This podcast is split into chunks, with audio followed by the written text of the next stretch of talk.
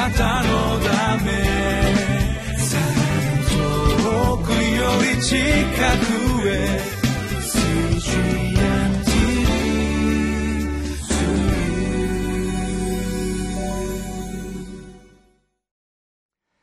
皆さんこんにちは。9月21日のリビングライフの時間です。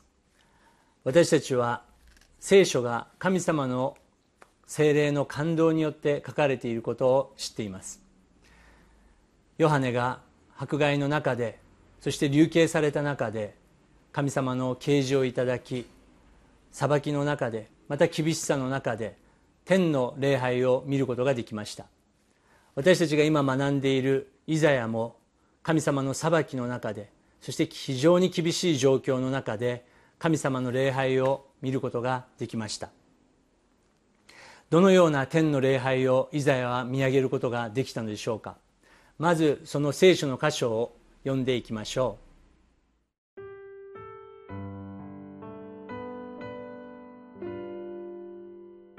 うイザヤ書25章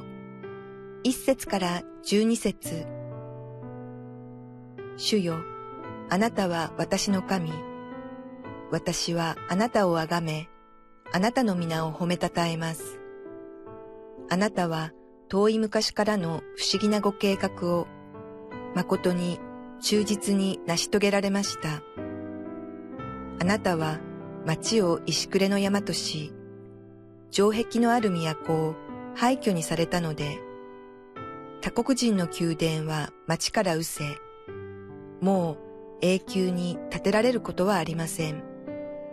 それで力強い民もあなたを褒めたたえ、横暴な国々の都もあなたを恐れます。あなたは弱っている者の鳥で、貧しい者の悩みの時の鳥で、嵐の時の酒どころ、暑さを避ける影となられたからです。横暴な者たちの息は壁に吹きつける嵐のようだからです。砂漠の日照りのように、あなたは他国人の騒ぎを抑え、濃い雲の影になって静まる暑さのように、横暴な者たちの歌は沈められます。万軍の主はこの山の上で万民のために、油の多い肉の宴会、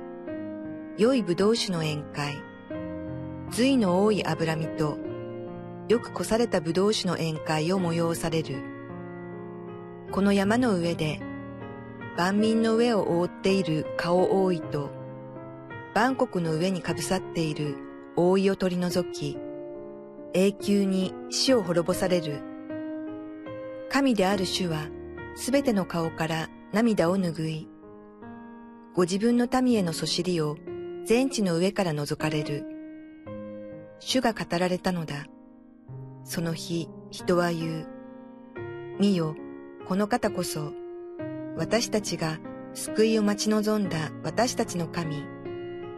この方こそ、私たちが待ち望んだ主。その見救いを楽しみ喜ぼう。主の御手がこの山にとどまるとき、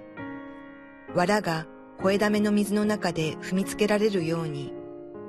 モアブはそのところで踏みつけられる。泳ぐ者が泳ごうとして手を伸ばすように、モアブはその中で手を伸ばすが、その手を伸ばしてみるごとに、主はその高ぶりを低くされる。主はあなたの城壁のそそり立つ要塞を引き倒して低くし、地に投げつけて塵にされる。イザヤ書24章から27章まではイザヤの黙示録と言われています。それは裁きの中で神様が天の礼拝の希望を見せてくださっているからです。24章では全世界への裁きを私たちは学んできました。この25章では神様への礼拝と変わっていきます。まず一節です。主よあなたは私の神。私はあなたをあがめ。あなたの皆を褒めたたえます。あなたは遠い昔からの不思議なご計画を誠に忠実に成し遂げられました。イザヤは「主よあなたは私の神。私はあなたを崇める」と神様を礼拝し始めました。礼拝する理由は何だったのでしょうか。神様ご自身が遠い昔から不思議なご計画を忠実に完全に完成させてくださるという信仰を持っていました。2節を見ると多くの町々そして城壁のある町が廃墟になったということを歌っています。そうです。13章から23章までバビロンアッシリア大帝国と言われたようなそのような国々またイスラエルを苦しめた多くの諸国が神様の裁きに遭うことを私たちは見てきました。しかし聖書は他国人の宮殿は町から失せもう永久に建てられることはないんだと語っています。私たちは遺跡を見たりまた当時の人がどのような生活をしているのかしていたのかということを考えたり研究をするのが好きですけれどもそういうところに行って初めは感動がありますけれどもまた同時に私たちが感じることは人の虚しさ儚さそして限界であります。いくら素晴らしいものを私たちが立て上げたとしても崩されないものは一つもないということです。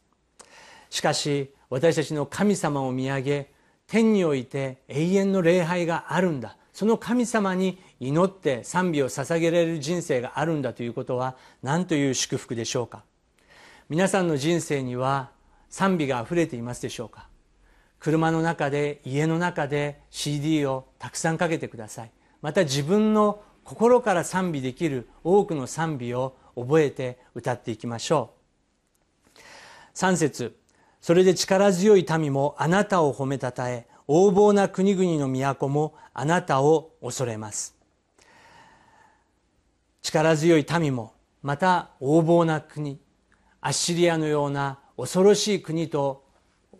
周りが怯えていた国々もいつかは必ず滅びるということであります。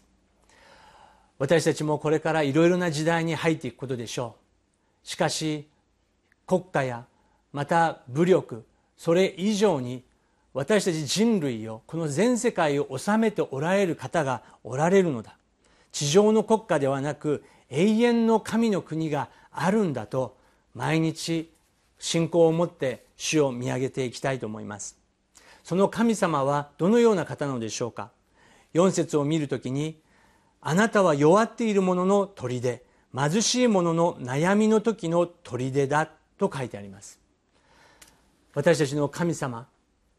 弱っている者また貧しい者の味方であります。この当時イスラエルを苦しめたアッシリア帝国アッシリアの神話の中に人間がどのように作られたかという神話があります。その中で大きな神がいてまた小さい神々がいるんですけれども小さい神々がいろいろな労働をしなければいけませんでした。しかしその労働が嫌で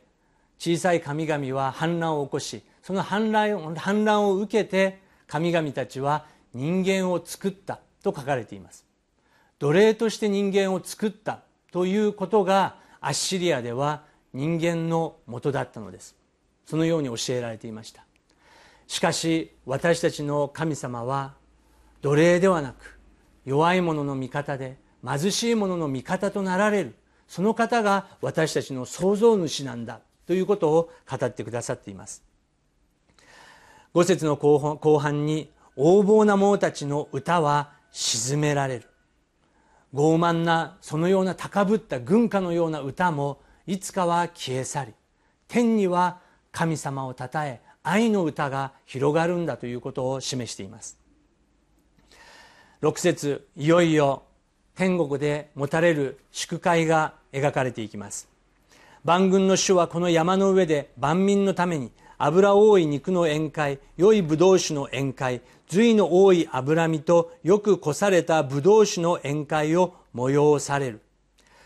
これはどんな食べ物があるかということではなくそれ以上に天の宴会天の祝会は喜びと祝福で満たされているんだということが描かれています。ヨハネの黙示録でも私たちがいつも覚えなければいけないのはその天の宴会に近づいているんだということです。マタイの8章11節にたくさんの人が東からも西からも来て天の御国でアブラハムイサクヤコブと一緒に食事につきますと書かれています。そうです。これが私たちの希望です。7節8節を見るときに神様は死を滅ぼされ主はすべての顔から涙を拭われるとも約束してくださっています。今日悲しみの中に苦しみのある中におられる人がいるでしょうか？黙示録21章でも神様はその民の父となり神となり主となり神ご自身が彼らと共におられて彼らの目の涙をすっかり拭い取ってくださる。なぜなら以前のものがもはや過ぎ去ったからであると黙示録でも語っています。そうです。私たちのゴールは私たちの行く道はどのような困難があったとしても天の永遠のそして栄光に満たされた祝会そして礼拝であるということを覚えていきましょう。その日人は言う。見よこの方こそ私たちが救いを待ち望んだ私たちの神。この方こそ私たちが待ち望んだ主。その見救いを楽しみ喜ぼうと書いてあります。10節から12節を見ると神様が完全に敵を暗闇を私たちを地獄に引き下ろそうとする全ての悪の力を滅ぼしてくださるという約束が書かれていますこのリビングライフの次のページの一節の黙想というところに R.A. バートラムという人が仲介書でこのようなことを書いています